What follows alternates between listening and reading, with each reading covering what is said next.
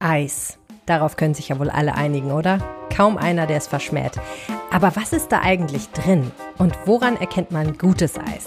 Darüber spreche ich heute mit zwei Eisprofis, den Patissiers Tim Tegmeier und Alexander Glagler. Schön, dass ihr zuhört. Rheinische Post Aufwacher.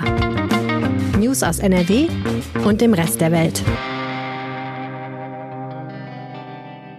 Mit Helene Pawlitzki herzlich willkommen. Normalerweise gibt es hier an dieser Stelle ja die Nachrichten aus Düsseldorf, aber ihr habt bereits gemerkt, das hier ist gar kein Nachrichtenpodcast mehr. Wir sind gerade dabei, aus dem Aufwacher einen neuen Podcast zu machen. Er wird Rheinische Post Brunch heißen und sich mit Genussthemen befassen. Ein Newsblog in so einem Podcast, das macht irgendwie keinen Sinn. Deshalb haben wir entschieden, die Düsseldorf News ab dieser Episode wegzulassen. Ich weiß, für viele von euch sind die Düsseldorf-Nachrichten der Grund, diesen Podcast zu hören. Und ich habe vollstes Verständnis, wenn ihr deshalb entscheidet, ihn zukünftig nicht mehr zu hören. Aber ich freue mich natürlich, wenn ihr stattdessen vielleicht auf den Rheinpegel-Podcast umsteigt. Da erfahrt ihr einmal die Woche alles, was Düsseldorf bewegt. Hoffe ich jedenfalls. Tägliche Nachrichten zu allem, was in Düsseldorf so los ist, die gibt es bei den Kolleginnen und Kollegen von Antenne Düsseldorf. Für alle, die Lust auf Food- und Genussthemen haben, super, dass ihr da seid und ich freue mich sehr, wenn ihr bleibt. Wenn ihr mögt, wechselt doch einmal kurz den Feed. In eurer Podcast-App findet ihr auch den Aufwacher. Der wird in Zukunft mit diesem Feed hier weitgehend identisch sein. Aber ich hätte euch natürlich am liebsten alle an einem Ort. So, und jetzt kommen wir zum heutigen Thema dieses Podcasts. Los geht's. Herzlich willkommen hier im Podcast, wo wir jede Woche darüber sprechen, was das Leben schöner macht. Und ich freue mich wahnsinnig auf das, was hier vor mir steht. Hier stehen zwei Metall- Kübel, hätte ich fast gesagt. So kleine runde Gefäße mit äh, etwas drin, was sehr, sehr köstlich aussieht. Es handelt sich um Eis und das ist auch unser Thema diese Woche. Und ich habe zwei großartige Gäste. Herzlich willkommen, Tim Tegmeier und Alexander Glagler. Hallo. Hallo. Pure Pastry heißt äh, die Firma, die ihr zusammenschmeißt. Tim, du bist der Chef, Alex, du bist die rechte Hand oder die linke Hand, je nachdem.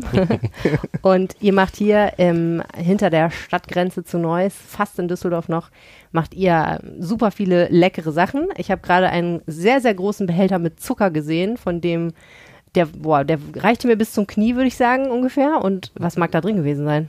Wie viel Zucker war da drin, was schätze? Ich glaube, es passen drei Säcke Zucker rein. Das sind quasi dann 75 Kilo. Und du hast gesagt, das reicht so drei Tage. Ja. Vielleicht Im auch ein. Durchschnitt, manchmal reicht es auch nur ein, je nachdem. Doch, man. Bei manchen Rezepten nehmen wir einfach mittlerweile den ganzen Zuckersack, schneiden den auf und kippen den in den Kneter rein. Aber Viel Ja. hilft viel. Und zwei Tonnen Mehl, hast du mir erzählt, habt ihr gerade liegen? äh, genau, wir haben letzte Woche eine neue Lieferung Mehl bekommen, zwei Tonnen. Die reicht aber eigentlich auch jetzt nur die Ah, nächsten vier, drei sechs Wochen. Wochen. Ja.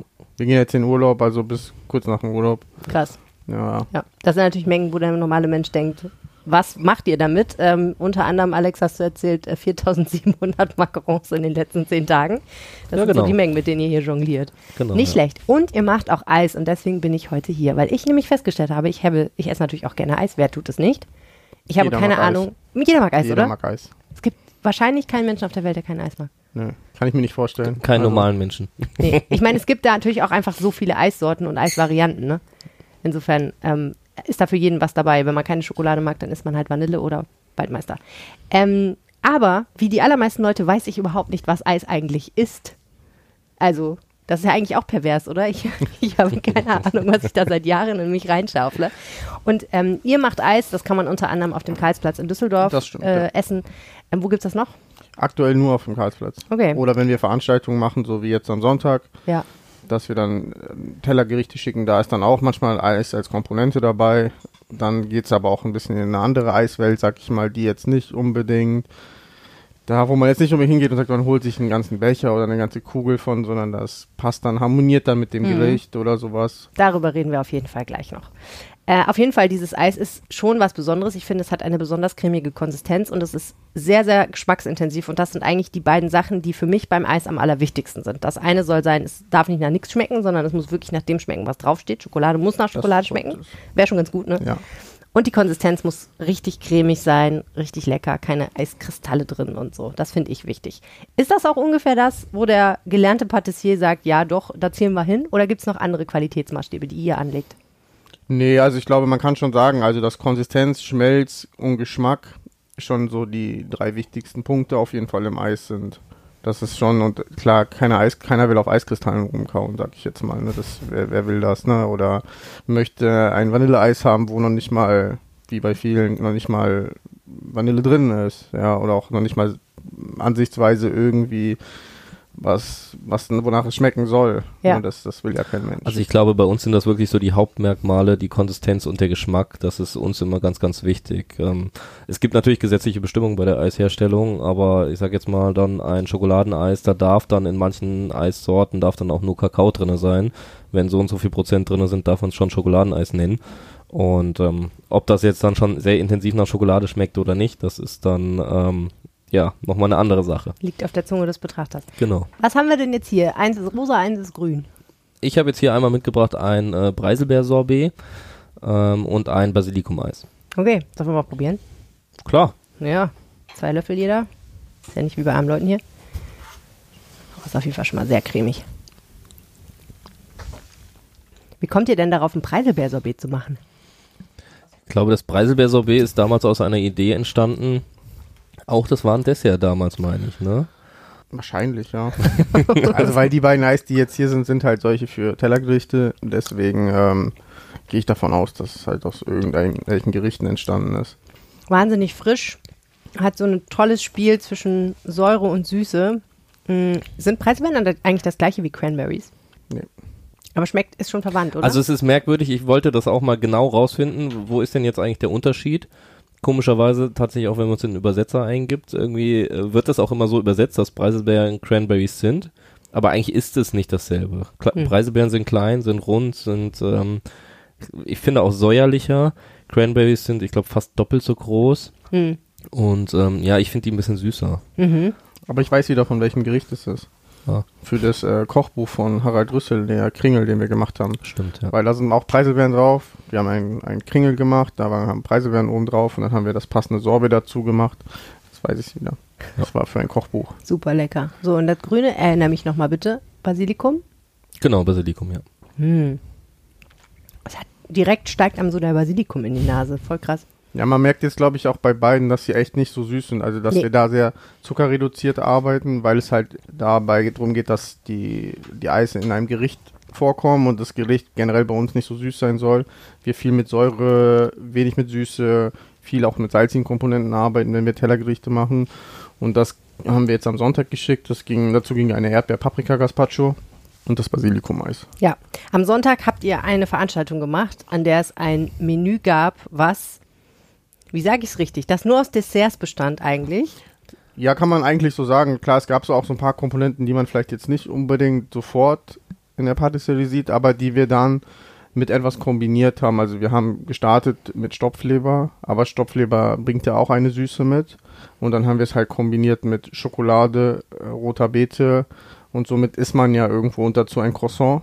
So hat man wieder so ein bisschen, zieht man das Ganze ein bisschen in die Patisserie. Hm. Ähm, so haben wir halt gestartet. Und Warum so, habt ihr das gemacht? Das war eine endlos lange Liste von Gerichten, die alle wahnsinnig toll und aufregend und aber auch sehr aufwendig klangen, ehrlich gesagt. weil wir es einfach geil finden. Ja.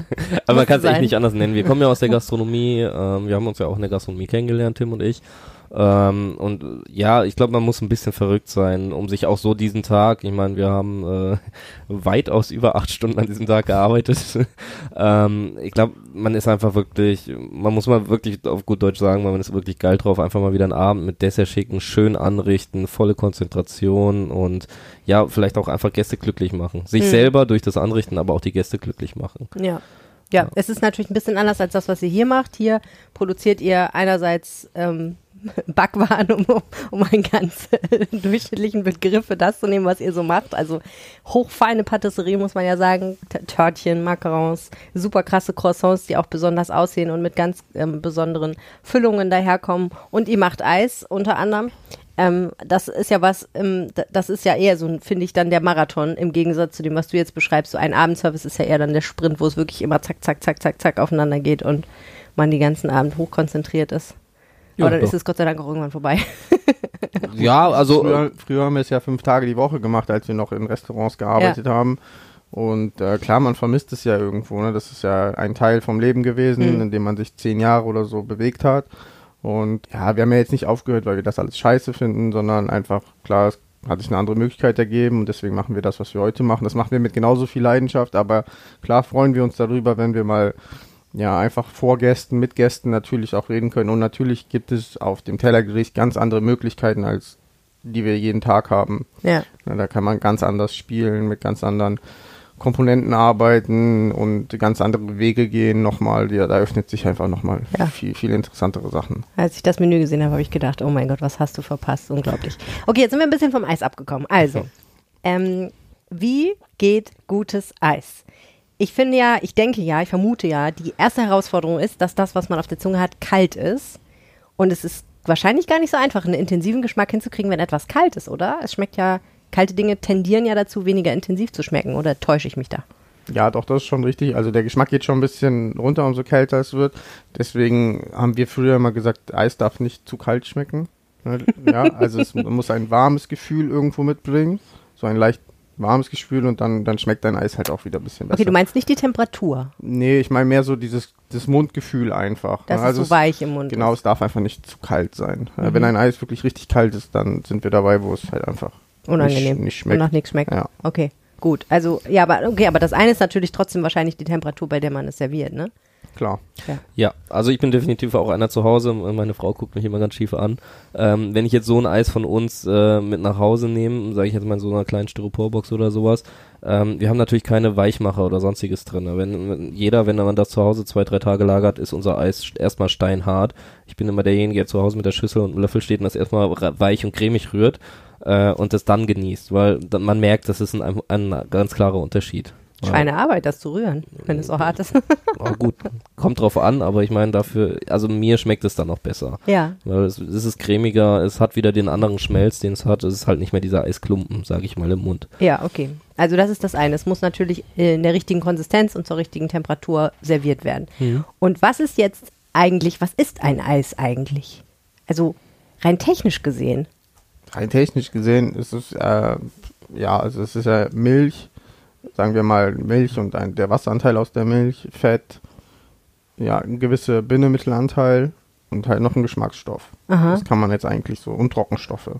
Das kann man eigentlich jetzt so kurz zusammenfassen. Okay, und das wird dann auf bestimmte Weise gefroren. Es wird ja auch nicht einfach nur in eine Form gegossen, in die Gefriertruhe getan und dann Nee, also als das Block nicht. auch gut. Äh, nee, es gibt so einen Pasteurisierungsvorgang, das geht über eine Temperatur, eine Temperaturkurve, die geht hoch und wird dann sofort wieder runtergekühlt. Also es wird haltbar gemacht im Prinzip durch die Pasteurisierung. Die Keime werden abgetötet. Genau, einmal, das ist einmal ein Grund, damit auch die Bindemittel sich halt dann lösen und auch die Trockenstoffe und der Zucker natürlich, dass es eine homogene Masse wird, Mhm. damit man nachher keine Eiskristalle hat oder irgendwelche anderen oder sich Sachen absetzen. Mhm. So, und dann, wenn das halt quasi diesen Vorgang durchlaufen hat, kommt es halt in eine Eismaschine und wird halt abgedreht. Da sind wir wieder bei dem Punkt, weswegen wir die Eismaschinen haben, die wir jetzt am Karlsplatz haben, ist, dass wir die Eismassen quasi immer vor dem Gas frisch abdrehen. Die, Ja. die Maschinen sind Das sind ja, ist ja so ein viereckiger Kasten, wo so Genau. verschiedene runde Behältnisse drin sind und dann sieht man, wie sich da drin in jedem Behältnis eine ein, eigene Sorte dreht praktisch. Also nicht wie in der italienischen Eisdiele, wo man so vier Kästen, viereckige Genau. Kästen hat, wo das Eis einfach drin rumliegt. Ja, und ähm, es hat mehrere Gründe. Also zum Beispiel gerade so Köche oder Leute, die halt Eis produzieren, die, die wirst du immer sehen, die werden immer das Eis an der Eismaschine probieren, wenn es gerade rauskommt, weil das ist die beste Konsistenz. Weil da ist das Eis nicht zu kalt, es ist cremig, es hat einfach die, den perfekten Schmelz.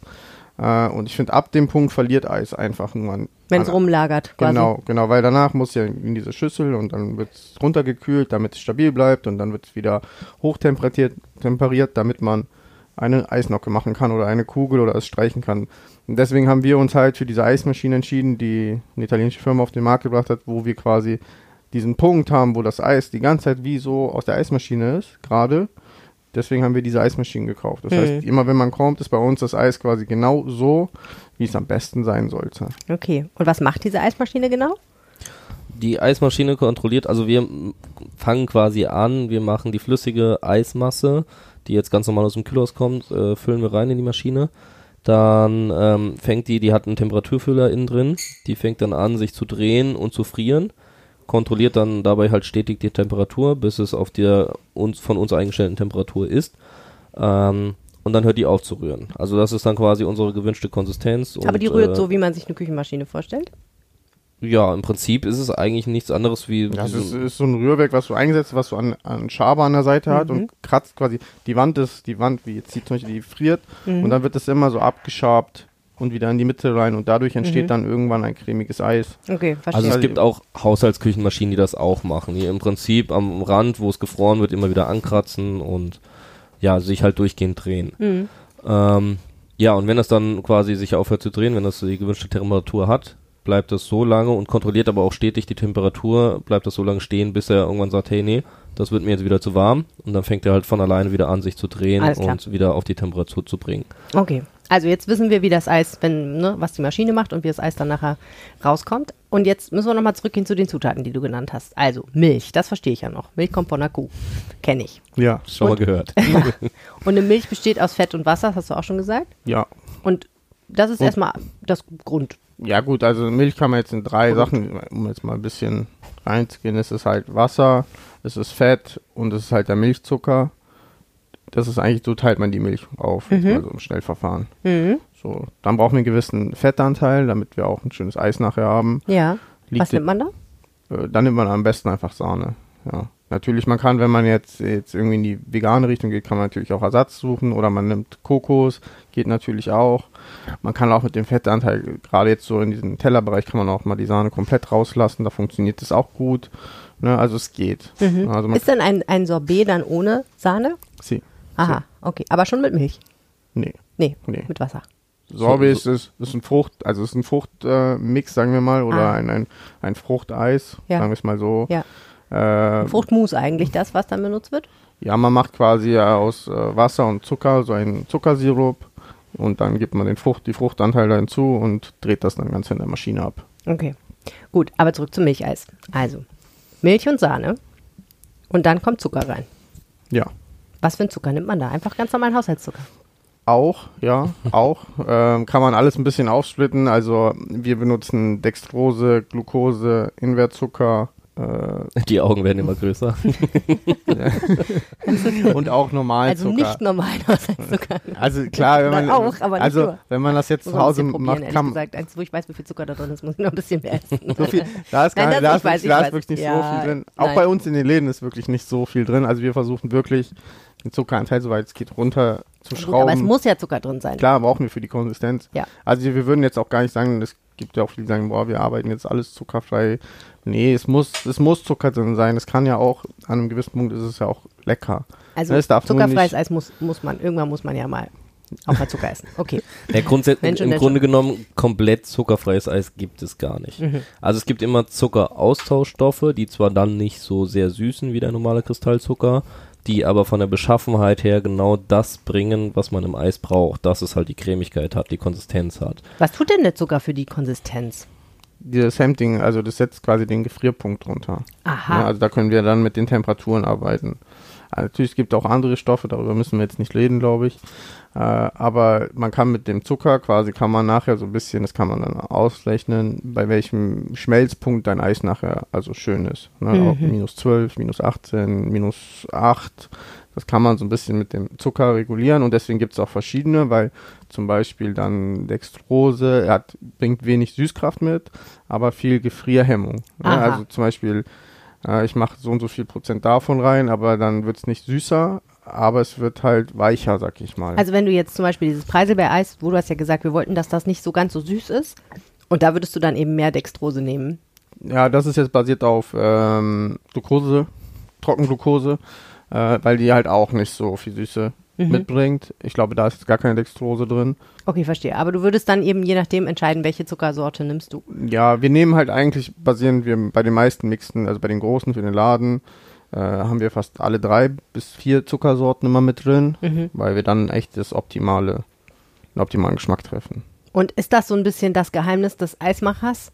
Welche, welchen, welchen Zuckermix er sozusagen verwendet für die perfekte Konsistenz? Oder ist das was, wo man sagen kann, ja, kann man auch im Internet nachgucken, steht auf jeder Seite? Ja, ich, ich glaube schon, dass das ein bisschen das Geheimnis des Eismachers ist. Also es gibt viele, die, die verwenden einfach fertig gemischte äh, Bindemittel und Zuckermischungen. Ähm, wenn man jetzt aber, sage ich mal, sich so spezialisiert, dann kann man nat kann natürlich jeder Eismacher seine eigene Zuckerbindemittelmischung Mhm. auch selber äh, zusammenrühren. Und ich glaube, das wäre jetzt auch, ich sage jetzt mal in dem Sinne ein Rezept, was man so nicht rausgibt. Ja, verstehe. Okay. Das ist praktisch Eisfix aus der Tüte, könnte man auch herstellen. Denn Bindemittel, die hattest du ja auch noch erwähnt. Was sind, was sind denn das für Stoffe? Äh, da gibt es auch verschiedene, also wir benutzen alles auf natürlicher Basis. Äh, wir benutzen halt Johannesbrotkernmehl und Guamehl. Also Guacamole. Mhm. Das sind eigentlich die beiden Sachen, die wir benutzen. Die machen die Masse dann dicker. Quasi, ja, also die, die binden das Ganze und binden halt auch die Fette, sodass ich halt nichts absetzen kann. Es bringt ja nichts, wenn sich irgendwas oben absetzt und dann drehen wir das und frieren das und dann ist nachher der Zucker nach unten gerutscht, sag Und ich eine jetzt mal. Fettschicht oben drauf. Das bringt ja nichts, wir brauchen ja durchgehend eine homogene Masse. Ja. Äh, man hat früher natürlich auch, klar, vor der ganzen Zeit auch viel ganz damals mit Eigelb gebunden, aber Eigelb bringt natürlich auch wieder einen Eigengeschmack. Eigelb oder generell Ei nimmt auch viel Geschmack. Mhm. Ja, also wenn man irgendwo Ei reingibt, einmal bringt es Eigengeschmack mit und zweitens klaut es den anderen Geschmack, sag ich mal ein bisschen. Ja. Das kann man natürlich auch machen. Gerade jetzt zu Hause kann man das dann, wenn man diese Mittel nicht hat, auch ein Eis machen, eine Milchbasis machen mit Eigelb. Das funktioniert. Aber die meisten machen eigentlich heutzutage arbeiten mit den beiden Bindemitteln oder halt auch leider noch mit drei, vier, fünf anderen. Äh, weil Die sie, nicht so gut sind, weil. ja, müssen halt einfach nicht drin sein. Ne? So, die helfen dir dann mehr Luft einzuschlagen, also mehr Gewinn zu machen. Verstehe, weil dann mehr Volumen Eis da ist, Genau. aber du weniger Produkt einsetzen musst für diese Kugel Eis sozusagen. Ja, und es wird halt auch einfach günstiger. Hm. Also die meisten, glaube ich, äh, setzen sich leider halt gar nicht mit auseinander. Und das ist halt auch, Eis kann man ja einfach, du musst ein, kein Konditor sein oder Koch oder so, du kannst einfach einen Eisdealer aufmachen, kriegst mittlerweile alles fertig, fertig abgefüllt, äh, musst halt nur noch so ein bisschen abzapfen, bisschen Geschmack dran machen und die wissen aber gar nicht, warum und wieso, weshalb. Dabei ist es eigentlich total einfach. Hm. Verstehe. Äh, Man kann alles fertig kaufen, seine kompletten Mixe mit Zucker fertig gemixt. Da steht dann drauf, okay, ich brauche ein Liter Milch, 50 Gramm davon und 100 Gramm Nusspaste und dann ist mein Nusseis fertig. So Ich habe auch mal gesehen, man kann mittlerweile tatsächlich sogar schon in so einer 3 Liter Plastikpackung äh, fertige Eisgrundmassen. Da äh, Mhm. habe ich gesehen, da wurde da nur noch so ein geschmackliches Sirup dran gegeben und man hat dann gesagt so, hey, guck mal, hier ist mein Eis. Mhm. das sind dann die Eissorten, die so neongrün leuchten in der Theke. Äh, ist vielleicht dann immer schon ein Zeichen, dass man vielleicht zwei Schritte weiter geht zu der nächsten Eisdiele vielleicht. Ja, ich meine, gut, euers ist natürlich auch farbintensiv schon, ne? ja. Wie wird dieses wunderbare Basilikum-Eis so grün? Kommt das nur vom Basilikum? Ja, der wird halt kurz bevor das quasi gefroren wird, wird der halt eingemixt und dadurch kriegen wir natürlich ein saftiges Grün durch den Basilikum. Ja. Und der Basilikum wird vorher wahrscheinlich dann auch nochmal, weiß ich nicht, püriert? Ich, was macht ihr damit? Achso, ja, das, das Ganze wird gemixt, also den, den, so, den, so. den zupfen wir einfach ab. Der ganze Basilikum, genau, das ganze Blatt. Genau, und dann mixen wir den komplett ein. Also Okay. im Prinzip ist es schon schön scho schonend sogar für den Basilikum. Ja, Die- ich meine, der schmeckt wahnsinnig intensiv, ne? Genau. Und ich meine, wer, wer schon mal Basilikum an irgendwas äh, getan hat, weiß, dass da bleibt lang nicht schnell, also geht schnell vorbei mit dem schönen Basilikum Ja, wenn nicht zu viel Temperatur bekommt. Genau, Mhm. und bei Ist uns vorbei. ist die Eisgrundmasse dann schon kalt, schon Ja, eine also Nacht. nach dem Pasteurisieren. Genau, ähm, man lässt die Bindemittel dann auch nochmal reifen, sagt man dazu. Also Mhm. wir machen die Eisgrundmasse, lassen die bis zum nächsten Tag im Kühlhaus stehen. Ähm, dann kommt erst der, die gezupften Basilikumblätter rein in die kalte Masse, das wird gemixt und ähm, dann gefroren. Ja. Also dadurch, dass nichts mehr erwärmt wird oder ähnliches, ähm, behält er natürlich seine grüne Farbe dann in dem Eis sehr, sehr gut. Schon cool. Okay, was ist euer Lieblingseis? Eure Lieblingseissorte? Jetzt generell, also ich esse am liebsten Vanille, muss ich sagen. Ich bin so ein ganz klassisch, ich gehe Vanille, wenn ich irgendwo bin, Vanille, Stracciatella, Haselnuss, so diese ganz simplen, also ich esse selten die ausgefallenen Sachen. Vanille ist ein schwieriges Thema, ne? Mhm, Weil, weil die ähm, meisten halt keine Vanille nehmen, deswegen Ja, was nehmen die denn? Vanillin? Vanillearoma, wenn es hochkommt. Vanille, Ja. Vanillin ist wahrscheinlich schon gut. Okay. Also ja, Aber das ist auch schwierig, finde ich, weil Va Vanille erstmal zu kriegen und äh, Vanille ist ja auch einfach sehr teuer, oder? Echte Vanille. Ja klar, klar ist es teuer, aber man kann ja auch den dementsprechenden Preis nehmen. Und die meisten nehmen ihn ja trotzdem, obwohl halt gar keine drin ist. Ja. Und, und dran zu kommen geht eigentlich. Das funktioniert schon. ne? Man muss sich halt damit beschäftigen. Okay. Und mittlerweile gibt es so viele Know your local Vanille Dealer, oder? Ja, local vielleicht noch nicht, so ganz so einfach ist nicht, aber es gibt schon, schon gute Lieferanten mittlerweile, die auch echt in der Top-Qualität liefern, wo Mhm. man sich auch aussuchen kann, wo sie herkommt. Also Okay. von ähm, Mexiko über bis Tahiti oder Madagaskar, da kannst du, also das ist wirklich kein Problem. Das Ja. wäre nur eine Ausrede. Okay. Es gab mal ein, zwei Jahre, da war es extrem schwierig. Da gab es äh, einen extrem großen Getränkehersteller, äh, weltweiten Getränkehersteller, der hat irgendwie den Markt ganz schön aufgekauft. Aber das hat sich mittlerweile total erholt und äh, die Preise sind auch wieder runtergegangen. Ähm, also wirklich, wer will, der muss es eigentlich nur bei Google eingeben. Der, der Es kann gibt keine Vanille überall geben. Okay. Was isst du gern für ein Eis? Äh, Wenn es um den Klassiker geht, bin ich tatsächlich auch bei Stracciatella. Ist so und mein Schlumpfeis ist der gerne. Das will er nur nicht zugeben. Nein, Habt ihr schon mal ein Schlumpfeis gemacht? Nein. ich wusste Warum gar nicht, nicht? was ich da reinmachen muss, außer Farbe. Ich glaube, das ist so eine Schlumpfpasta heißt die oder so. Ich habe die, glaube ich, mal in Italien irgendwo auf der Messe Ein paar gesehen. Schlümpfe halt. äh, genau, ein paar Schlümpfe halt. Diese Ähm, Gummischlümpfe, ne? Diese, die so im Kiosk gibt. Oh, in die mag ich bunten gar nicht. Tüte. Ich liebe die. Die kleben immer so an den die Zähnen, das ist eklig. Super, super, klasse. Und dann noch so ein Schlumpf in der roten Mütze, das ist der Beste. Nee, wenn es um den Klassiker geht, bin ich äh, tatsächlich auch bei Stracciatella. Ist äh, auch so mein Favorit. Aber ich ist bin auch. Stracciatella eigentlich Vanilleeis mit Schoko drin oder ist das Milcheisbasis nur, ne? Ist gar kein und Vanille dann, drin. Ja, und dann kommt diese Fettglasur da rein und dann wird das immer so gebrochen. Okay, verstehe. Genau. Und ähm, ich bin aber tatsächlich dann mehr der Fruchtige. Also ähm, ich bin jetzt ich bin heilfroh, dass ich hier gerade ein Basilikum-Eis hatte. Ich liebe es. Hm, ähm, oder halt auch, wird meistens gemacht dann so Limette-Basilikum oder so. Mhm. Ähm, oder Passionsfrucht, dann halt wirklich auch mal mit Säure oder, oder solche Sachen bin ich Ja. eigentlich immer so. Das Erfrischende halt, wenn es heiß ist. Ne? Mhm. Das esse ich gern, ja. Ja, ich habe auch ein bisschen das Gefühl, die Leute gehen auch mehr zu etwas ausgefallenen Sorten mittlerweile, ne? Also die, die wollen, die suchen auch mal so, so eine Sorte, die sie noch nicht kennen und die vielleicht nicht sie sofort mit Eis assozi assoziiert hätten irgendwie. Ja, schon. Also, aber da merkt man richtig, dass es wirklich, äh, ich sag mal, ein Ausflug, man probiert Mhm. und man merkt dann trotzdem, wie man wieder zu den Klassikern zurückkommt. Verstehe. Ja, wir hatten das auch, dass wir halt dann auch angefangen haben, solche Sachen in der Theke zu haben. Aber wir haben dann gemerkt, dass die Leute halt kommen, die probieren klar eine Kugel. Ja. äh, Und dann kommen sie halt am nächsten Tag wieder und sagen, ja, wo ist Pistazie, sag ich jetzt mal. Deswegen haben wir uns einfach auch darauf beschlossen, dass es halt so was wie Vanille, Pistazie, Haselnuss äh, und Schoko, das sind so die vier Gutes Grundsorten, die den, gan- das ganze Jahr über, weil manchmal willst du halt einfach nur das Solide, was du kennst, essen. Manchmal Boah, weißt du, was ich noch unheimlich gern esse? Da wische ich mich selber immer wieder bei Spaghetti-Eis. Ja. Ich weiß, es ist völlig überteuert, aber ich esse es eigentlich immer. Ja, ist irgendwie ein geniales Konzept, ne? Weil es so verschiedene Sachen vereint. Es ist irgendwie spielerisch. Wenn das Vanilleeis gut ist, ist es auch lecker. Richtig. Ähm, ich finde ja auch charmant, dass theoretisch da drin irgendwo sich noch Sahne verbirgt manchmal. Also es ist ja um eine Sahnehaube Äh, herum. genau. Unten drunter, Unten ja. drunter, Irgendwo drunter, ja. genau. Die gefrorene Sahne, die mag jeder. Dann Genau. finde ich natürlich super, dass Erdbeersoße dabei ist. Und ich finde es einfach so witzig, Parmesan durch äh, weiße Schokolade zu ersetzen. Das Ja. ist irgendwie schon, das ist Ja. schon ein geniales Konzept. Aber ein gutes Spaghetti-Eis ist nicht so einfach zu kriegen. Weil es dann doch, finde ich, immer noch so ein bisschen den Trash-Faktor hat, dass dann so eine, sage ich jetzt mal, edle Eisschmiede wie ihr, sich dann sagt, nee, nee, nee, das ist uns zu.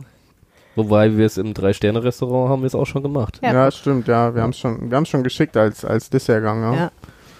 Das ist dann ein guter Gag, ne? Nach Ja. so einem irgendwie sehr, sehr aufwendigen High-Class-Dinner dann noch ein Spaghetti-Eis sich reinzuziehen. Ja, es war, war doch noch ein bisschen aufwendiger. Also es gab dann leider keine gefrorene Sahne unten drunter, sondern gefriergetrocknete äh, Vanilleparfait als Ersatz und war dann doch schon ein sehr aufwendiges. Konntet ihr nicht auf sich beruhen lassen. Nee, dann haben wir ähm, weiße Schokolade selbst karamellisiert, haben die als Toblerone-Stange eingesetzt und dann hat der What? Service am, am Tisch halt mit so einer Microplay, mit einer Reibe quasi das oben drüber gerieben. Also es war schon ein Ich glaube, das war aber auch nur ein Beiteller. Ich glaube, da gab es dann noch Rhabarber, Ah, Rhabarber, dazu, ja. ne? Rhabarber mit Blüten, ja. Nicht schlecht. Pistazieneis muss ich euch auch noch ganz kurz nachfragen, weil das natürlich für viele Leute ein Thema ist, ne, weil sie sagen, an Pistazieneis erkenne ich den Eine guten, gute Eisdiele. Ja, kenne ich eine gute Eisdiele. Stimmt das? Ja, also die Leute stehen ja grundsätzlich auf Pistazie, glaube ich. Warum? Ich gar nicht so, ne? Neulich habe ich das erste Mal Pistazieneis bei euch, glaube ich, sogar gegessen und Und fand das wirklich, ja, war wirklich sehr, sehr gut. Eisdiele. Das Ding ist, ich habe noch woanders Pistazieneis gegessen, deswegen kann ich das nicht beurteilen. Boah, warum die Menschen wirklich so darauf stehen, weiß ich nicht. Also ich klar, wir arbeiten viel damit und dann, dann hat man ja manchmal selber nicht mehr so Lust auf das Produkt. ja. Deswegen kann Es sind ja auch die Pistaziencroissants bei euch immer sehr schnell ausverkauft. Genau, Ja. das hatte ich gerade im Kopf. Äh, Wir machen mittlerweile äh, täglich oder auch am Wochenende, wir machen so viele Pistaziencroissants, wo wir auch schon, also Tim und ich in der Backstube standen so, warum eigentlich immer nur sehen. das? Wir, äh, sehen ist ja okay, aber das sind, wir, wir hatten mal eine Zeit, jetzt gerade mit der Sonne ist ein bisschen weniger geworden, aber wir hatten mal eine Zeit, da haben wir von Wochenende zu Wochenende immer mal ein Blech mehr, bis wir irgendwann bei 150 Croissants an einem, nur für unseren Laden an einem Samstag waren. Und dachten, warum immer nur Pistazie? also, wir verstehen es auch nicht. Aber ich meine, solange es die Leute mögen, ist doch äh, eigentlich schön. Ja, also ich glaube schon, dass viele Leute es einfach mögen, weil es ihnen schmeckt. Und ich glaube aber auch, es hat ein Image von, Ähm, es ist ein relativ edles und teures Produkt Teures einfach. Produkt, ne? ja. so. Ich glaube, man kann das ein bisschen so mit diesem Trüffel vergleichen. So mache ich das gerne manchmal. Es gibt viele Leute, die auch total auf Trüffel, Trüffel, vielleicht hat das so ein Trüffel bisschen auch schmeckt auch nicht schlecht. Trüffel, da bin ich dann doch eher wieder dabei. ja. Trüffel und vielleicht Kaviar und so. Naja, und vor allen Dingen das Restaurant, in dem du Trüffel kriegst, ein Gericht mit Trüffel. Mittlerweile ist es vielleicht nicht mehr ganz so, aber früher war das natürlich eine andere Kategorie von Restaurant. ja, klar. So, klar. heutzutage kriegst du an jeder Ecke Pizzeria, kriegst du auch einen Ja, Trüffelnudeln weil es vielleicht. da leider auch Schwankungen Ja, und das Trüffel ist dann auch gibt, kein ne? echter. Trüffel und so weiter, klar. Aber ne, also so, das steht auf der Karte drauf. Aber Daran es kannst du ja- es nicht mehr erkennen. Aber ja, das ist ja bei Pistazie genauso. Ne? Also so viel Pistazieneis, äh, was man so sieht, da bezweifle ich, dass da Pistazie drin ist. Genau, aber früher war das vielleicht so, vermute ich, dass ähm, man erkennen konnte, ob das jetzt eine Eisdiele ist, die Eis selber macht oder nicht, weil sie Pistazieneis hatten. Das kann natürlich, das kann natürlich sein, weil wahrscheinlich jemand, der das handwerklich macht, dann sagt, okay, ich kaufe halt mal zwei, drei Kilo Pistazie, weil das auch ein hoher Warenwert ist, Mhm. äh, heute immer noch. Ähm, und der sagt, okay, dann, dann lohnt sich das vielleicht auch. Ja. Also eine leichte Pistazienmüdigkeit stelle ich hier fest. nein, nein, nein, nein, das ist schon, das macht schon, schon Lust, aber man selber isst es dann manchmal nicht mehr. Ja. Ja, und man fragt sich wahrscheinlich wirklich, wie kommt das, dass Pistazie so der Renner ist? Na gut, Pistazieneis, anderes Eis gibt's bei euch am Karlsplatz. Und ich weiß jetzt mehr darüber, was da eigentlich drin ist. Vielen, vielen Dank. Das Gerne, hilft mir sehr weiter diesen Sommer. Gerne. Und zum Schluss frage ich immer, habt ihr jemanden, den ihr nominieren wollt fürs nächste Interview? Jemanden, mit dem ich unbedingt über ein schönes Genussthema sprechen soll. Es kann jemand sein, der mit einem bestimmten Produkt handelt, der sich mit einem Produkt besonders gut auskennt, der selber was produziert. Ganz egal. Also auch egal, ob Köche Ja. oder. Sollte was mit Genuss zu tun haben, idealerweise. Okay, Das wäre äh, schön. Ich fände cool Jörg Wissmann, weil er sich gerade im November selbstständig gemacht hat. Erzähl kurz, wer das ist. Jörg Wissmann ist ein, auch ein, also ich sag mal, ein befreundeter Koch. Hat lange auch im Agathas gekocht in Düsseldorf, hat auch in den Sternen gekocht, hat glaube ich auch, keinen Lebenslauf weiß ich nicht, Na- Nagaya war er, war bei Joachim Wissler, also auch schon etwas längerer und guter Lebenslauf und hat jetzt in Unterwilk sich selbstständig gemacht. Und äh, ja, Ich werde ihn fragen. Ich, ich würde ihn supporten, was das was geht. werde ihm sagen, dass du ihn reingeritten hast. Ich glaube, er ist dabei. Cool. Weiß nicht, ob der Alex jemanden nominieren möchte. Also ich glaube, ich bin auch einfach da sehr bodenständiger. Ich finde sehr empfehlenswert, weil ich liebe auch gutes Brot, ähm, den Michael vom, von der Bullebäckerei. Ist einfach super Handwerk. Ähm, Brot ist das einzigartig für mich gerade hier in Düsseldorf. Würde ich Ähm, sagen, die beste Bäckerei, die Düsseldorf hat. Genau, und Kann man so ähm, sagen. leider bin ich aktuell gerade gar nicht mehr so oft da. Früher äh, habe ich fürs ganze Team jeden Donnerstag das Hanfbrot Ah, damals, geholt. Da, damals, da, ja, da hieß ich, glaube ich, Hanf-Johnny, weil ich jeden Donnerstag lecker. vor der Tür stand und das Brot geholt habe. weil, als alle noch nicht wussten, wie ich heiße, sie wussten nur, wo ich arbeite. Sehr gut. ähm, ja, aber wie gesagt, also ich bin unheimlich gern mittlerweile auch mit meinem Sohn einfach da. Ähm, ja, er natürlich immer Möppchen und ich, also ich komme nie irgendwie unter 20, 25 Euro aus dem Laden, weil ich einfach nicht dahin gehen kann und nur ein Brot holen Zum kann. Glück kann man dann nur mit Karte zahlen. ähm, deren Croissants sind ganz anders als eure Croissants. Ja. Darüber müssen wir auch demnächst nochmal sprechen. Aber das machen wir in einer anderen Episode. Vielen Dank fürs Danke, Gespräch. danke. Danke gerne. Wenn euch diese Episode gefallen hat, dann teilt sie doch mit jemandem, der auch gerne Eis isst. Vielen Dank. Wir hören uns nächste Woche wieder. Mein Name ist Helene Pawlitzki. Lasst es euch schmecken. Mehr Nachrichten aus NRW gibt's jederzeit auf RP Online. rp-online.de